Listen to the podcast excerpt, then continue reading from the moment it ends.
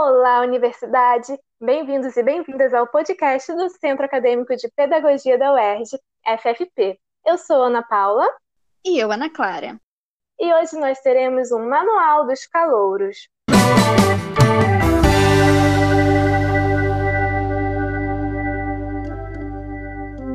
Vamos dar uma breve explicação sobre dúvidas comuns de calouros, porque iniciar na faculdade não é simples são muitas informações novas e diferentes. E depois de ter feito a inscrição na faculdade? Tem o aceite em disciplinas e provavelmente depois você vai receber instruções para entrar no aluno online. E depois disso, talvez você ouça sobre inscrição em disciplinas. E o que é isso? Bem, pode ficar tranquilo que calouro é inscrito automaticamente nas disciplinas. Mas, para sanar as dúvidas, a inscrição em disciplinas está no aluno online. É o CID, mas você só vai precisar fazer isso no segundo semestre. Tem as disciplinas obrigatórias e as eletivas. Você pode conferir as disciplinas obrigatórias no site dep.erg.br. Disciplinas eletivas são aquelas que os alunos podem escolher qual cursar. Tem as eletivas ofertadas pelo Departamento de Pedagogia e as ofertadas pelos outros cursos, que são chamadas de universais. É de escolha do aluno qual cursar mas todos precisam cursar disciplinas eletivas para completar os créditos exigidos. Precisamos concluir 184 créditos de disciplina obrigatória e 16 créditos de disciplina eletiva.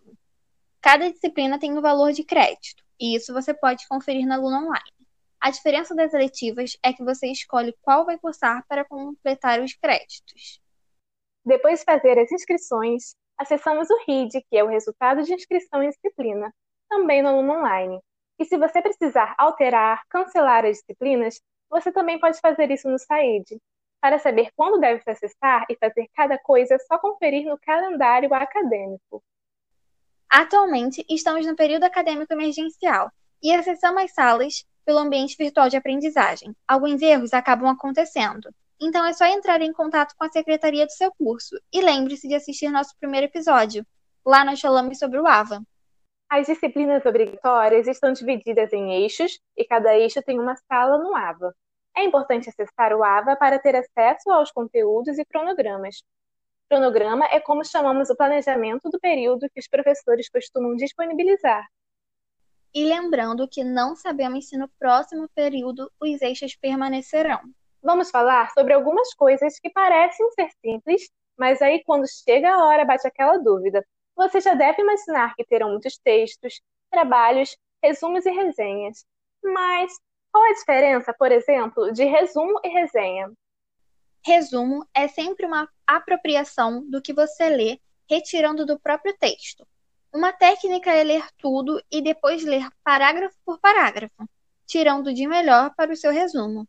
E a diferença do resumo para a resenha é que no final da resenha precisa ter um comentário crítico. E agora vamos para as dicas dos veteranos do CAPED. Quando voltarem às aulas, por favor, acaricie o seu cachorro local. A vontade é grande, mas não durma nas aulas. Se pedirem para ligar a câmera, esconde o fato de estar de cueca. O bar da frente pode até ser atrativo, mas nunca será mais atrativo que ter nota para passar naquela disciplina chata. Não dê PT no bar da frente. Você vai ver as mesmas pessoas no dia seguinte e provavelmente será marcado como cara do PT. E por último, mas não menos importante, o Ministério do CAPED adverte: o uso em excesso do AVA provoca confusão mental, utilize com moderação. Por hoje foi isso. Até a próxima!